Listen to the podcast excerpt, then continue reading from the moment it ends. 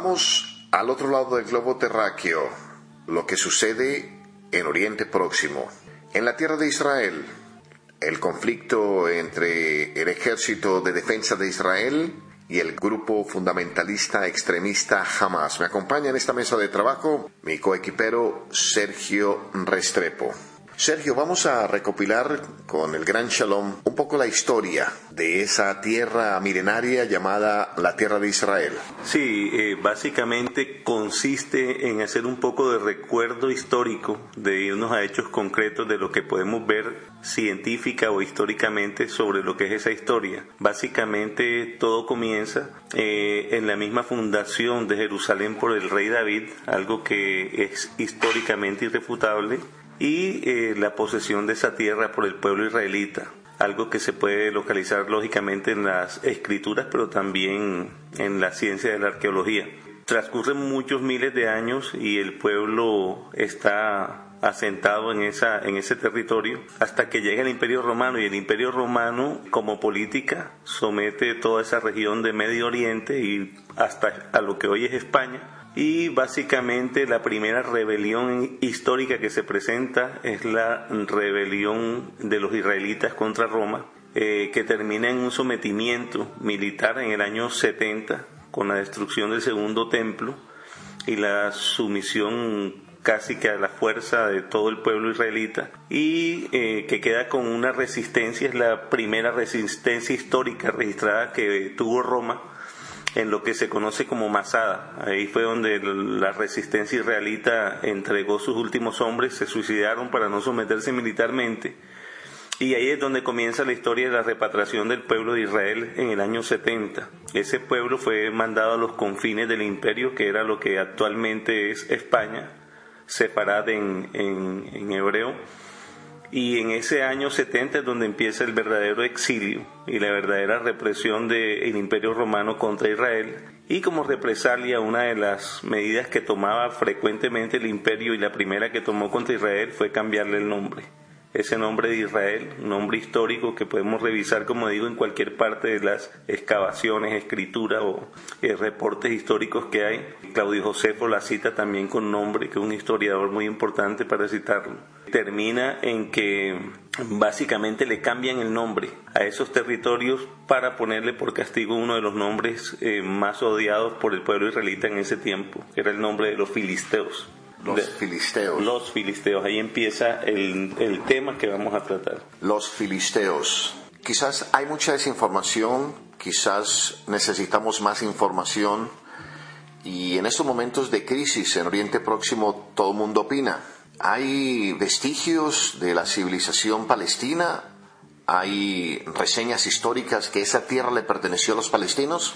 Claro que no la hay es importante que lo sepan con mucha conciencia, incluso el pueblo filisteo que estamos hablando es un pueblo que se extinguió totalmente o fue asimilado por el, pueblo israelita. Cuando vamos a las escrituras los podemos encontrar como la guerra de David y Goliat. Goliat era un filisteo. De ahí viene la palabra latina filistín, que deriva en lo que es Palestina. Palestina significa invasor, básicamente. No hay un reporte histórico de ese pueblo porque si bien nosotros hablamos con un palestino actualmente y le decimos háblenos en palestino, ellos le van a hablar a unos en, en árabe. Árabe. Si uno le dice muéstrame una escultura, muéstrame una arqueología de tu tierra palestina, o de tus fronteras históricas no las vamos a encontrar por ningún lado. No hay fronteras históricas. No hay fronteras históricas, que es otra medida histórica para medir un pueblo. Pues todos sabemos dónde estaban los fenicios, o los etruscos, cuáles eran sus fronteras más o menos, pero aquí no están. Lo otro es que si citamos la historia, nos vamos al mismo Masada que acabamos de nombrarlo, ahí nunca hubo un palestino defendiendo su tierra porque esa no era tierra palestina. Y si miramos reportes históricos de cultura, lengua, tierra, monedas o cualquier característica que, que demanda un pueblo históricamente, pues no la vamos a encontrar. Únicamente encontramos un pueblo árabe fusionado en el desierto en, varios, en varias regiones. En otras palabras, Palestina y los palestinos no son más que árabes viviendo en tierras que Roma arrebató a Israel. Ese es el resumen, perfecto, irrefutable, históricamente irrefutable es eso. Desde tiempos de Tito y las bautizó con ese nombre que significa invasor. Invasor.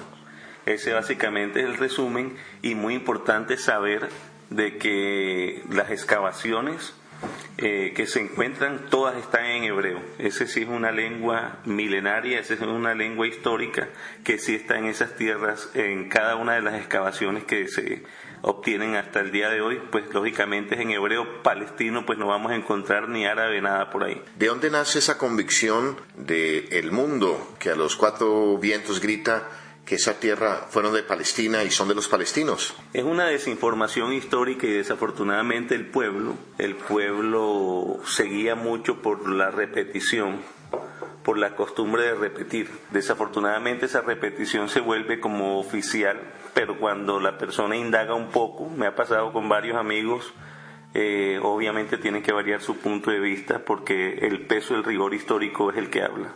Hablamos sobre el conflicto en Oriente Próximo, la historia de Tierra Santa. Vamos a repasar la historia reciente de la tierra de Israel, de esa tierra milenaria donde el pueblo de Israel, como lo registran los textos bíblicos, ha sido el solar histórico, un pedacito de tierra donde se forjó su identidad espiritual, religiosa y nacional, y donde el rey David hizo de la eterna Jerusalén la capital del pueblo de Israel. Hablando de Jerusalén específicamente, el, el mismo imperio romano, y dándole continuidad a la historia, trató de cambiarle el nombre a Jerusalén el nombre que quiso ponerlo fue Alea Capitolina. Ese nombre no prosperó hasta el día de hoy porque pues no le plació a Dios hacer eso. Y Jerusalén sigue siendo Jerusalén. Ese Jerusalén eh, históricamente fue lucha por parte de las cruzadas y del imperio otomano, de los musulmanes en, que aparecen más o menos en el año 600, 700.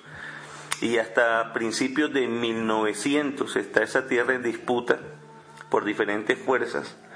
Y a principios de 1900 la toman eh, arbitrariamente, en realidad no es muy claro cómo la toman eh, legalmente, en administración entre comillas la toma Francia, Inglaterra y Estados Unidos, tiene mucho que ver en eso también, y empieza a salir el, el, el auge del combustible, estaban los carros, los vehículos recién eh, inventados y empieza la demanda del petróleo y ahí es donde empieza la historia eh, complicada que vemos hoy en día. Estas potencias le entregan a los líderes religiosos o los líderes políticos de esas regiones el control del petróleo para tener sus intereses representados. Mientras tanto el pueblo de Israel pues no era representativo en ningún área y básicamente después de la Segunda Guerra Mundial con el Holocausto sale la necesidad moral de restituirle al pueblo hebreo su tierra y es donde se crea la resolución del 48, de mayo del 48, donde se le devuelve al pueblo hebreo, el pueblo judío, su tierra. Y aclaro, igualmente se le da una participación al pueblo árabe o palestino que estaba en ese momento, la cual eh, rehusaron. Ahí es donde empieza el verdadero conflicto ahorita. Finales de 1800 Hablo de 1892, 94, 98, 1900, 1901, 1902. Los judíos asentados en Europa empiezan a visualizar la posibilidad de regresar a su solar histórico y empieza una gran emancipación de judíos de Europa en busca de su sueño, de su solar histórico. Así es, el liderazgo lo toma este personaje tan conocido, Teodoro Herzl, compra inicialmente y tiene la iniciativa de, volver a, la tierra y con ese complicado enredo que había con la caída del Imperio Otomano y todo piensan inicialmente en Argentina, en reagrupar en Argentina al éxodo judío que estaba en el exterior, pero eh, básicamente Teodoro Herzl va tomando el liderazgo sobre volver a pensar en el solar histórico y volver a retomar pues lógicamente lo que nos pertenecía como tierra. Ahí es donde empieza eh, nuevamente la esperanza, la flor, eh, el olivo a renacer. ¿Qué pasa por esos años entre el pueblo futurista de Israel, que regresa a su solar histórico en busca de su sueño de tener alguna vez, luego mm, de dos mil años de exilio, su estado, su país, ¿Qué pasa por esa época entre los israelíes, los árabes musulmanes, los árabes cristianos, los palestinos? Básicamente yo lo que analizo es de que en ese momento no tenemos un conflicto entre musulmanes e israelíes. Yo creo que tiene mucho que ver la parte del petróleo que empieza a surgir con la industrialización de principios de 1900 y con los intereses que tienen las naciones sobre esas tierras.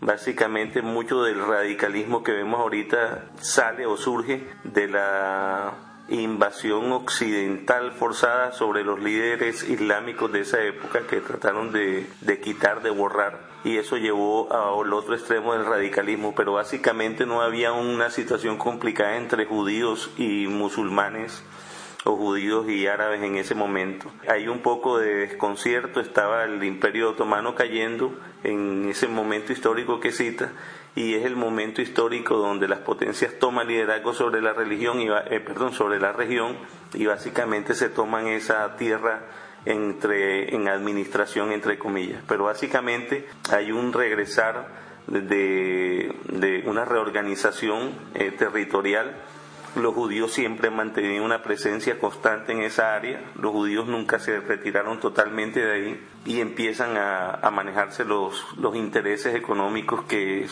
para mi concepto tienen mucho que ver con lo que pasa hoy en día. Los judíos jamás se retiraron de la zona.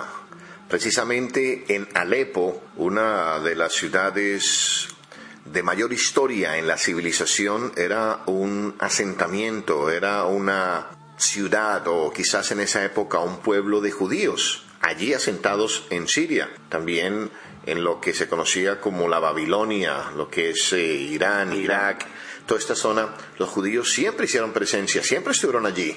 Siempre estuvieron ahí, estuvieron presentes con sus tradiciones, con sus aportes, lenguas, sus costumbres. costumbres que nunca, eh, afortunadamente, y comentábamos ayer en, eh, durante el Shabbat, es lo que nos ha mantenido unidos como pueblo y que nunca hemos perdido como identidad. La misma música. Cuenta la leyenda que grandes exponentes de la música allí en la Babilonia antigua, pues eh, los fines de semana, en la caída del día de descanso, siempre tocaban sus instrumentos como incentivo de integración y de apoyo entre ellos.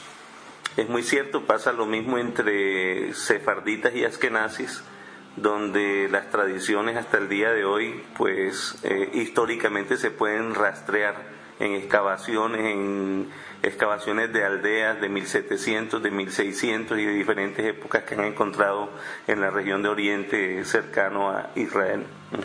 Pero regresando a esos años de inicio del siglo XX, que se inicia eh, la gran idea de construir una nación, también hubo intereses y hubo también guerras internas, hubo activismo y liderazgo de ambas partes, unos buscando la liberación y la creación de un Estado y los otros no, no permitiendo la construcción de ese Estado. Hablo, conflictos ya empiezan a nacer entre el pueblo de Israel y el pueblo árabe asentado allí en ese momento. Eso es bien claro eh, bien eh, importante que la gente lo tenga eh, en su pensamiento y lo, y lo investigue Después de la creación en el año 48 del Estado israelí y de la autorización del Estado igualmente de la creación del Estado palestino, pues vemos que inmediatamente las respuestas eh, fueron dos respuestas, una positiva de amor por la tierra, de volver a ella, y otra negativa totalmente de evitar de que Israel se estableciera como Estado. Ahí fue cuando se unieron por primera vez todos esos países árabes que rodean actualmente Israel y eh, decidieron atacarlo. Esa fue el primer, eh, la primera agresión de bienvenida de volver a la tierra israelí de su pueblo. Llegamos a 1948, la declaración de Beaufort, cuando le entregan a los dos pueblos la posibilidad de la coexistencia pacífica. Nacen dos pueblos, asentados uno al lado occidental y otro al lado oriental del río Jordán.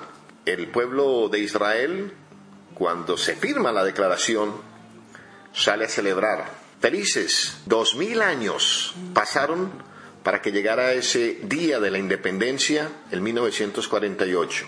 Dos mil años caminando, buscando su solar histórico hasta que al fin lo tienen. Alegría total, felicidad, música, baile, que son expresiones comunes en el pueblo de Israel. Mientras el pueblo israelita celebra, los árabes se arman. Y nace en ese momento la guerra de independencia. Inmediatamente es el primer, la primera respuesta de agresión a la creación, a la reunificación del pueblo israelita nuevamente en su tierra, aclarando de que eh, lo que se le estaba entregando a Israel no era más que un desierto, un arenero por decirlo así, y sin embargo generó eh, eh, tremenda violencia pues, de parte de los pueblos árabes. Eso incitado por sus líderes en ese momento y por los intereses lógicamente y el odio religioso que fueron uno de los trampolines que se empezaron a utilizar para, para eh, incrementar ese odio que hasta hoy se ve. Eso degenera en varias cosas que históricamente van pasando y vemos que hay otro conflicto en el año 67, un conflicto también importante. Eh, aclaramos de que Israel triunfa en ese primer eh, en esa primera confrontación con los pueblos árabes la segunda en el año 67 tiene un mismo resultado. Se agrupan los pueblos árabes contra Israel y nuevamente sale vencedora Israel. Eh, y ahí vemos un ejemplo muy importante de que hay que recalcar y ayer veíamos de un, de un comentarista incluso islámico que ya no es militante y él decía que Israel siempre que ha ofrecido la paz y ha sido abrazada por los pueblos árabes, Israel ha cesado inmediatamente en entrar en guerra. Y hablaba básicamente del presidente Sadat de Egipto. De Egipto. En el momento de que Israel responde en esa guerra y toma parte del Sinaí como represalia, cuando Egipto acepta el tratado de paz propuesto por Israel, inmediatamente Israel restituye las tierras y da una paz duradera con Egipto que hasta el día de hoy se ha mantenido tradicionalmente dentro de los pueblos árabes. Hablaba usted de la guerra del 67, luego viene la guerra del 73, la famosa guerra de Yom Kippur, Día del Perdón, Yom Kippur donde un gran porcentaje de la población dentro de las fronteras patrias y en el exilio guardan 24 horas de ayuno, de meditación, de entrega al Creador. Y fue una de las guerras más contundentes libradas en la historia reciente, la guerra de Yom Kippur. Una guerra con una, con una contundencia de respuesta tremenda donde se anularon, se anularon las fuerzas aéreas de los países árabes que estaban preparadas precisamente para ese golpe nuevamente se unieron los países vecinos árabes contra Israel y fue una de las derrotas más contundentes que hasta el día de hoy eh, tienen un recuerdo dentro de los pueblos y es donde toma eh, posesión sobre esa área pues que históricamente le correspondía. La guerra de Yom Kippur.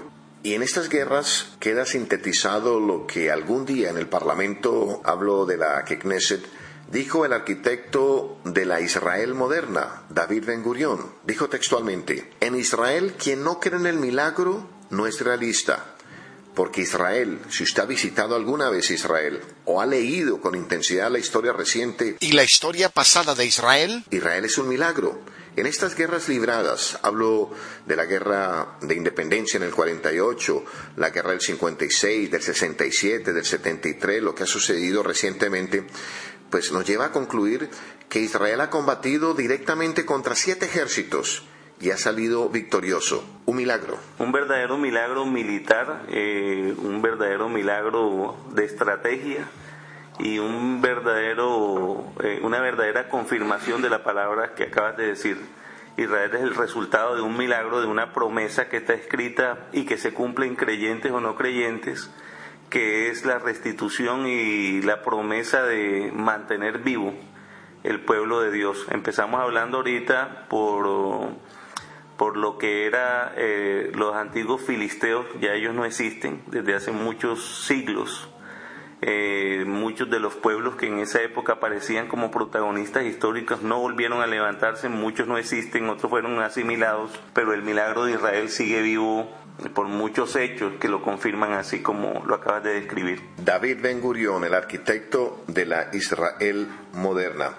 Hoy hablando de este tema tan valioso, ante todo histórico, porque desafortunadamente, Sergio, hay mucha desinformación. Todos tienen derecho a opinar, todos tenemos derecho a expresarnos, pero tenemos que educarnos en el tema, conocer el tema, porque uno ve, oye, lee y escucha muchas atrocidades que se escriben, que se escriben con pasión, mas no con conocimiento. Así es, y da mucha vergüenza ver precisamente muchos de los periodistas que están en cadenas importantes desinformando, y digo desinformando porque primero que todo desconocen el contexto histórico, segundo, eh, no hay una investigación, no hay una objetividad, no hay un manejo de datos, eh, tercero, cosas tan simples como un país tiene derecho a defenderse, ningún país aguantaría un solo roque sobre su, sobre su espacio territorial, advierto ninguno, ningún país toleraría eso. Un proyectil. Un proyectil que le tiren en, su territorio es una de las cosas graves a nivel internacional. Israel pacientemente ha soportado miles de, de proyectiles sobre su territorio cualquier persona, si lo llevamos al plano personal, si le pasara eso en su casa y tuviéramos un vecino agresivo lanzando de una u otra cosa ataques contra nuestra familia, les aseguro que ninguno de los llamados pro-palestinos estarían dispuestos a asumir ese riesgo y algo tendrían que hacer. Entonces es muy fácil criticar, es muy fácil ver un ejemplo en Colombia como muchos de los que están sentados hoy dentro de la política y que tienen una historia de izquierda bastante cuestionable, eh, critican eh, irresponsablemente Israel y no revisan la historia propia de los asesinatos y de las masacres y de los niños que llevan encima pues sin ninguna causa eh, que justifique esos hechos. Entonces sí, hay mucha irresponsabilidad, mucha desinformación y el olvidar de la gente de que básicamente lo que le pasó a Estados Unidos en el 9-11 es lo que le está pasando a Israel ahorita con un vecino terrorista que ni siquiera representa un gobierno, porque no es un gobierno. Ni un pueblo. Ni un pueblo. Ahí está claro el punto. Ni gobierno ni pueblo es una lucha entre un Estado y unos terroristas que se han propuesto a, declarar esa guerra. Ya hablaremos sobre el actual conflicto, sobre lo que está sucediendo allí en la Franja de Gaza. ¿Qué es la Franja de Gaza? ¿Por qué la Franja de Gaza? ¿Por qué este conflicto? ¿Por qué estamos viviendo lo que vemos, lo que leemos, lo que sentimos y lo que transmitimos muchas veces a aquellos que hacemos periodismo sin informarnos, sin conocer, sin tener las raíces, las raíces de un conflicto milenario y de un conflicto que nos lleva en estos momentos a lo que estamos viviendo. De modo que vamos a hacer una pausa y al regreso hablaremos sobre el conflicto allí en la Franja de Gaza. Señal Mundial.